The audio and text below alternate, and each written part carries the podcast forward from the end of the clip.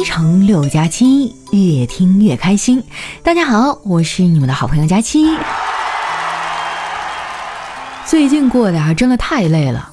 不过这回呢，不是因为工作，而是因为家里的熊孩子。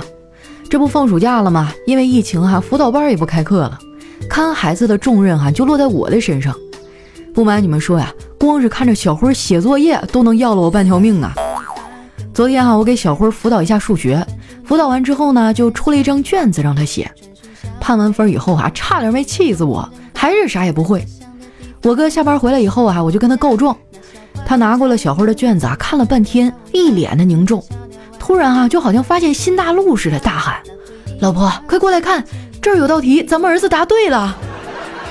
”你们说哈，小辉这孩子脑瓜这么聪明，咋就不用在学习上？不过呢，仔细想想哈，我当年上学的时候也不爱学习。上高中之前啊，我妈还管管我；上了大学之后，那就彻底的放飞了。天高皇帝远呢，她也管不着。那段时间哈，我一度想要休学，我还跟我上铺的姐妹说：“哎，我真的学不进去了，好羡慕那些徒步旅行的驴友啊，想去哪儿就去哪儿，真想来一场说走就走的旅行。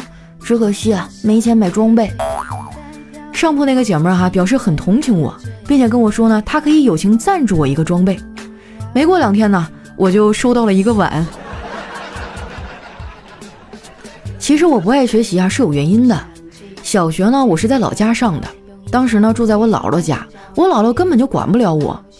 我哥那个时候跟我一块儿，他比我大四岁嘛。小的时候啊，我们俩就经常打架，我总是被他暴打。好不容易啊，等我长大了，能稍微的抗衡一下了。然后我哥开始跟我讲道理了。不过啊，有哥也挺好的，最起码在学校啊不会有人敢欺负我。我哥就是那种哈长得特别凶，很多人看见他啊就开始害怕了。有一次哈，我们去公安局找人，结果走着走着哈就迷路了，正好旁边有个大爷在锻炼，于是我哥呢就过去问路。他说：“大爷你好，请问公安局怎么走啊？”大爷说：“啊。”前面左拐就是，小伙子，你是来自首的吧？你别看我哥长得这么凶哈，不过有句老话说得好，一物降一物。他这么厉害，最后还不是被我嫂子给拿下了？我嫂子呢，人还不错啊，就是不太会干家务。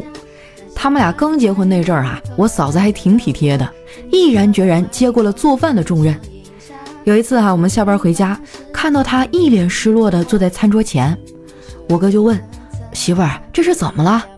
嫂子说：“我呀，本来是想尝试给你做顿饭的，结果火候太大了。怎么了？菜烧坏了？”我嫂子有点难为情的说：“不是，是厨房烧坏了。”我当时在旁边哈，差点笑岔气儿了。我哥不乐意了：“你还笑？”都不知道你在那笑啥呢，连个对象都没有。我说哥，你能不能不扎心啊？你都这么大岁数了，得抓紧时间找对象啊，要不然好的都让人挑走了。不过哥跟你说哈，不要因为年纪大了就随便找个人结婚，那样会很痛苦的。我说哥，你开啥玩笑呢？随便找就能找到，我至于单身到现在吗？其实我以前啊也谈过几段恋爱，只不过那几个人都很渣，不是劈腿啊就是冷暴力的，搞得我一度怀疑我自己。后来啊丸子就安慰我，他说：“佳琪姐，你别总自责了，喜欢上一个糟糕的人，不见得都是你的错，毕竟垃圾食品都好吃。” 看着没啊，这就是吃货的思维。丸子真的太贪吃了，因为这个毛病哈，这俩人没少吵架。昨天呢，又因为乱吃哈，差点进了医院。这叨叨一气之下就提了分手。丸子就找到我哭诉。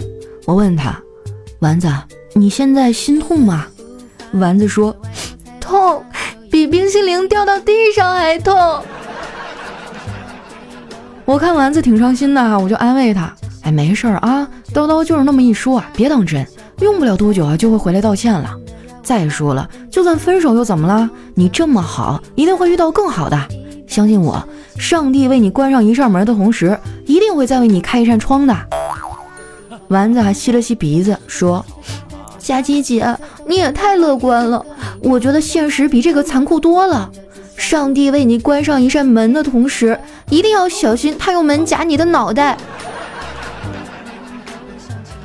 为了让丸子开心一点啊，我决定带他出去吃顿好的。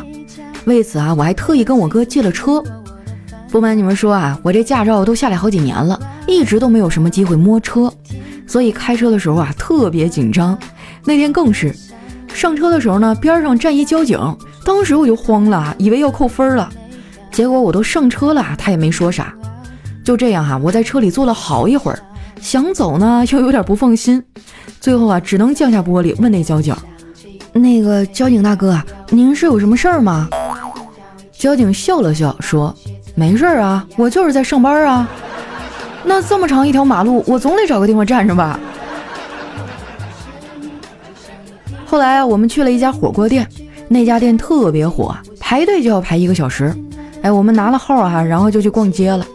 路上呢，路过一家药店，门口有个秤，哎，我就撺掇着丸子啊上秤量一量。丸子冲我翻了个大白眼儿，我不去，称那玩意儿有啥用啊，也不准。我以前一直以为我二百斤，后来才知道根本就不是，是那个秤就到二百。其实啊，我应该谢谢丸子，他来了之后，我就不是喜马拉雅最胖的女生了。其实以前啊，我挺瘦的，是上班这几年啊，我才胖起来的。小的时候呢，家里穷，伙食不太好，根本就胖不起来。那个时候的衣服啊，也都是地摊货，从来没有穿过名牌。当时呢，我就特别羡慕班上的一个同学，因为他姑姑啊送给他一件两面都可以穿的夹克衫，一面是阿迪的啊，一面是耐克的。不知不觉啊，都过去十几年了。哎，说到这个，我发现成年人的时间系统啊好像很紊乱，一方面觉得时间过得很快，另一方面又觉得度日如年。逛了会儿街啊，我有点口渴。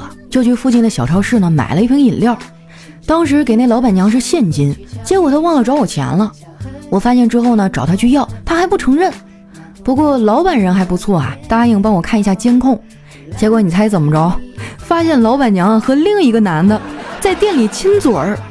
我去，这两口子当场就干起来了，那场面哈可以说是相当的血腥了。后来连警察都来了，我也不知道我这零钱还能不能要回来了。过了一会儿呢，小黑也来了。吃火锅的时候啊，我们还点了点酒。期间为了活跃气氛啊，我说：“哎，我来出道题，你们要是能回答上来，我就喝酒。”大家纷纷点头啊，表示可以。我说：“听好了啊，全都是泡沫。”下一句是什么？小黑说：“这个简单呀，全都是泡沫的下一句是你会不会倒酒啊？”嗨，我就没见过这么扯的答案。我说黑哥，咱能不能认真一点儿？我怎么就不认真了？那我问你一个问题啊，你要是能回答上来，我就喝一杯。你说吧，请问哈，哪些蘑菇可以吃，哪些蘑菇不能吃呢？这我哪知道呀？这得专家才能回答吧？小黑说：“这你就不懂了吧？其实所有的蘑菇都是可以吃的，但是有区别，有的呢可以吃无数次，有的只能吃一次。”我俩就这样啊，你来我往，推杯换盏的，到最后啊，喝的都有点高了。小黑啊，居然趴在桌子上哭了起来。问他怎么了，也问不出个所以然来，只是一直说啊自己心情不好。我说黑哥，我有一办法专治心情不好，你就去找小区里的大妈聊天，十分钟就能知道谁比你过得还惨。小黑说：“你这个办法我早就知道，昨天我抱着试试看的态度啊，去找我们小区的大妈。”而且和他说了我的悲惨生活，那个大妈呀人还挺好，拍了拍我的肩膀说：“你这算什么呀？七号楼那小李比你惨多了。”我当时听完就哭了，因为我就是七号楼的小李。哎呀，你说小黑也不容易哈，居然以这种方式出名了。不过我也比他好不了多少。以前刚毕业的时候啊，我还挺文艺的。特别想把日子过成诗，时而简单，时而精致。现在看来，我已经把日子过成了歌，时而不靠谱，时而不着调。现如今啊，像我这么懒散的人不多了。前段时间呢，网上有个词儿特别热，叫内卷。大概意思呢就是大家都在拼命的努力，那些不想努力的人啊也不得不被动的努力。就好比去看电影哈，第二排的人呢，由于前排的人太高了，只能尽量把身子坐直，后面的人呢就会纷纷坐得更高。这样的后果啊就是，本来呢可以坐着享受电影，结果有的人站着才能勉强看到，这就让很多人都很难受了。更关键的是哈，有的人拼命努力得到了，然后又不想要了。比如说哈，拼命考上好学校，然后不想去上课，疯狂面试哈，然后不想上班。买了房子呢，然后没钱吃饭；谈恋爱以后呢，就想要自由；努力生小孩啊，然后发愁怎么养。总之就是啊，不断的给自己挖坑啊。我就想说，何必呢？这点啊，我从小就想的特别开。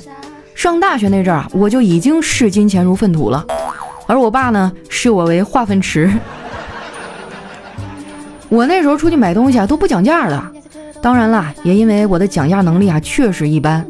大多数情况下，我都是上来直接问老板：“这个东西能不能便宜一点啊？”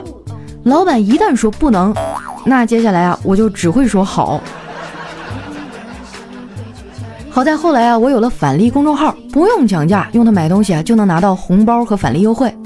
如果你也经常网购啊，最好也关注一下我的返利公众号，名字呢叫常省，常是经常的常，省是省钱的省，经常省钱的意思。你也可以直接在搜索栏啊搜索“丸子幺四九”，丸子的字母全拼啊加上数字一百四十九，输入完之后点击下面的搜一搜就能找到了。像什么淘宝、京东、拼多多、饿了么、美团哈都能用。最近啊我网购还挺频繁的，因为我迷上了穿搭。经过我这么多天的努力啊，我已经悟出了穿搭的精髓，那就是一定要瘦，然后随便穿。我爸看我天天往家里拿快递啊，就问我：“闺女啊，你这是要开服装店吗？怎么买这么多衣服呀？”我说：“因为秋天来了呀。”这跟秋天有啥关系啊？换季了呀！那换季的时候，猫狗都知道换毛。我买几件衣服有错吗？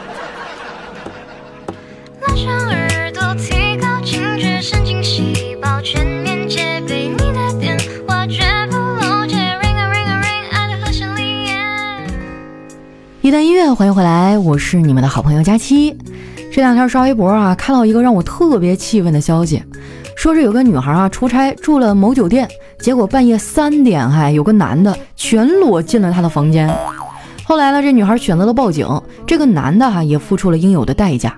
不过这件事啊，还是让人后背发凉啊，因为我也经常出差，大部分时候呢都是一个人住。这件事以后啊，我可能对出差都有阴影了。那我想问问大家哈，就你们有没有过这种住酒店啊特别吓人或者尴尬的经历？或者说你觉得啊一个人出门在外住宿的时候需要注意哪一些事儿呢？欢迎大家在评论区留言和我们分享一下。其实有两回哈，我也是就睡得太死了嘛，早上那个客房服务敲门我没听见，然后他就咔嚓一下拧门进来了，吓我一跳。有很多酒店都有那个防盗锁哈，可以在里面锁，大家出门的时候一定要注意哈，把那个东西挂上。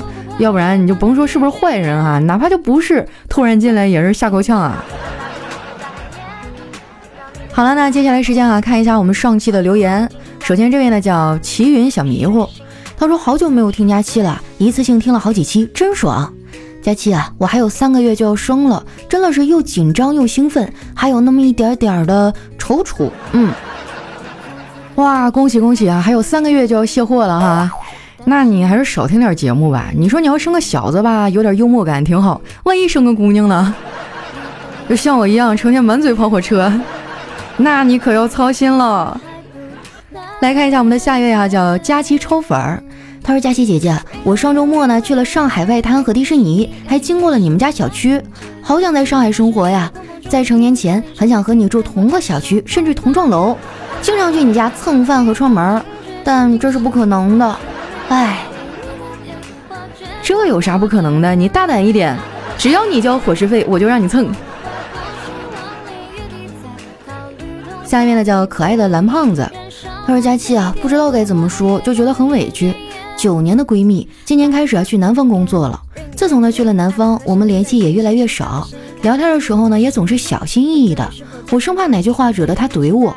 去年借了她两千多块钱，现在快一年了。”今年我换了工作，工资不是很理想，现在实在是没钱花了，我就很委婉的跟他说，他说他是在别的朋友那儿借的给我，让我觉得很不舒服，那种感觉就像是我管他要钱是我的错一样，可能明明是我的钱啊，我去年打了两份工攒下来的，现在我没钱了，难道要我去借钱花吗？哎，我就纳闷了啊，这样的人怎么那么多呢？人家借你钱是情分，不借你是本分啊！你拿人家钱你不还，回头还唠埋怨。要我说啊，朋友之间就别提钱。你想两千块钱，他没有父母吗？没有兄弟姐妹吗？为什么要管同样不怎么富裕的你来借？这事儿本身就很有问题。再说你要是大富大贵吧，你借的还行，你自己都快过不下去了。下次再有人问你借钱啊，我教你一招啊，你就说：哎呀，我最近都投到那个股票里了。我基金都绿了呀！哎呀哎呀，我都想借钱过日子了。我不是说让你们抠门哈，但有句老话说得好，叫救急不救穷。我希望大家牢记这句话啊。来看一下下一位啊，叫佳期的小狼狗。他说刚才亲了风一口，一会儿他就吹到你脸上了。明明没有超速，却还是被交警抓住了。原来是你让我心跳加速。不敢眨眼，因为眨眼的期间就看不到你了。你随便发一张自拍，就让我本已虚弱的身体更是雪上加霜。哇，你可真是人间尤物啊！我命由我不由天是吗？下一位呢叫逍遥逍遥，他说最残酷的现实啊，就是喜欢的姑娘是别人的，不喜欢的姑娘也他妈是别人的，总归就是跟你没啥关系是吧？下一位呢叫佳期的烤翅，他说穷啊是我唯一的病。巧了，我也是，哎，让我想起那个电影哈，我不是药神。下一位呢叫没睡他，他说你们觉得黄明昊很帅吗？我觉得还行吧，可能是在一起久了就没什么感觉了。嚯，这赤裸裸的凡尔赛啊！下一位呢叫人归佳期。他说：“今天啊，突发奇想，学网上那样对着镜子自拍，拿手机遮住脸，笑死，根本就遮不住。那可能是你拍照的东西不对啊，你换个 iPad 试试。”下一位呢叫经济适用男 A 一，他说：“一只老鼠啊和我一块过马路，走了一半呢，老鼠中暑晕倒了，吓得我掉头就跑了回去。三十多度的天啊，还是打打麻将吧，容易糊啊。”啊，前两天还非常热哈，但是立秋了以后，感觉这早晚突然就凉了。今天我爸给我打电话的时候还说啊，我要是回东北得带个长袖的衣服，说早晚都已经十四五度了。哇，太夸张了！来看一下我们的下一位哈，叫量子生命体猫头鹰。他说：“我又来到母校的门口，想起曾经在这学习的点点滴滴，课堂上的专注，考场上的认真，球场上的驰骋，烛光中的歌唱，还有当年那么多记忆中的情景。想当年啊，我也是经过了艰苦拼搏，才有了今天的成绩。趁我感慨的时候啊，有学生喊：‘老板，两根油条打包。’好嘞，啊，你这也算是为母校做贡献了哈。下面呢叫钢铁侠 C。”他说：“我爸给了我一张一百块钱整钱去买包烟，但是商店呢没有卖，我就自己啊偷偷买了一根棒棒糖，回家跟我爸说丢了一块钱，这把我呀气的哈一巴掌就扇我脸上了，还说你倒是告诉我啊一百块钱整钱怎么丢的一块？看把孩子逼成啥样了啊！你说现在要点零花钱也太难了吧？”下一位呢叫佳期的大宝贝儿啊，他说有一天啊在这个拥挤的公交车上。一个站着的怀孕妇女呢，对在她身边坐着一位男子说：“你不知道我怀孕了吗？”其实呢，就是想让他让座哈，然后就跟他那男子特别紧张的说：“孩子不是我的。”下一位呢叫佳期的小可爱，他说：“昨天我去面试，主考官问我，你有什么特长啊？我说我做工作追求完美，并且具备自我批评的精神。主考官说：哦，可以举例说明吗？”嗯，我是处女座，我恨处女座。我也是处女座，真的，我发现这个星座就特别容易钻牛角尖，然后特别纠结，抠细节。同意的朋友请举手啊！下面呢叫大萌子驾到，他说锅巴和泥巴呀是好朋友。有一天呢，泥巴去锅巴家玩，锅巴问你是谁呀？啊，泥巴说我是泥巴，我是泥巴，听见了吗？嚯，你占我便宜，我是你爸是不是？过分了啊！下面的叫人间值得。他说一上班哈，小丽就在电脑上浏览新闻，突然说：“看现在的女人脸皮可真厚，为了争抢座位，居然坐在老大爷的腿上。”然后同事啊就撇撇嘴：“可不是咋的，连起码的公德心都没有。”然后小丽呢就歪过头问：“如果你碰到这种情况咋办呀？”啊，同事笑：“很简单啊，大爷你起来，让他坐我腿上。”下一位呢叫不假思索的爱。他说：“我爸哈把私房钱都存入我的卡里，我们说好的三七开，入账分赃，季度分红，年终答谢，因此啊，从来没有被我妈识破过。你们这还团伙作案呢？”下一位呢叫小乙睡不醒，他说陪女朋友去逛街，试每一件衣服啊，他都会瞪大眼睛问我好看吗？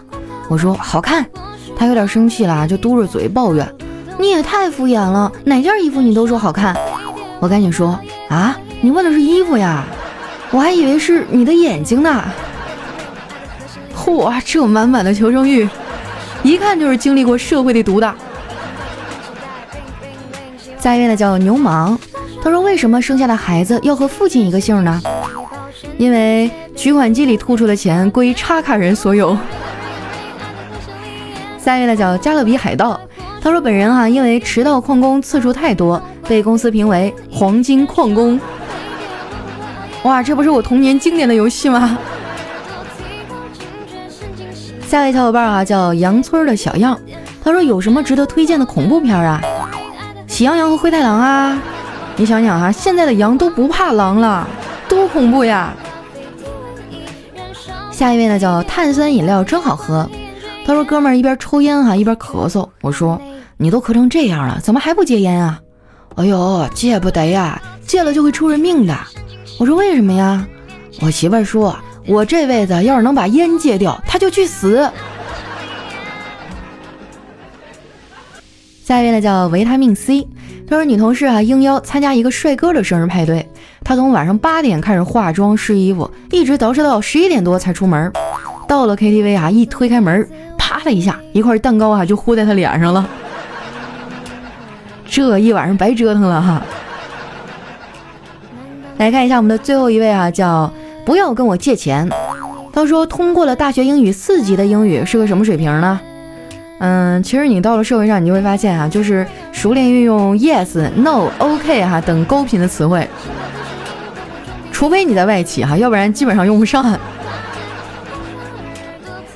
好了，那今天留言就先分享到这儿。喜欢我的朋友呢，记得关注我的新浪微博和公众微信，搜索主播佳期，是佳期如梦的佳期。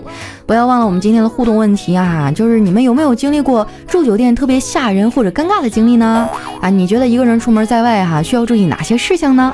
欢迎大家哈，在我们评论区里啊一起讨论。那今天的节目就先到这儿啦，我们下期再见。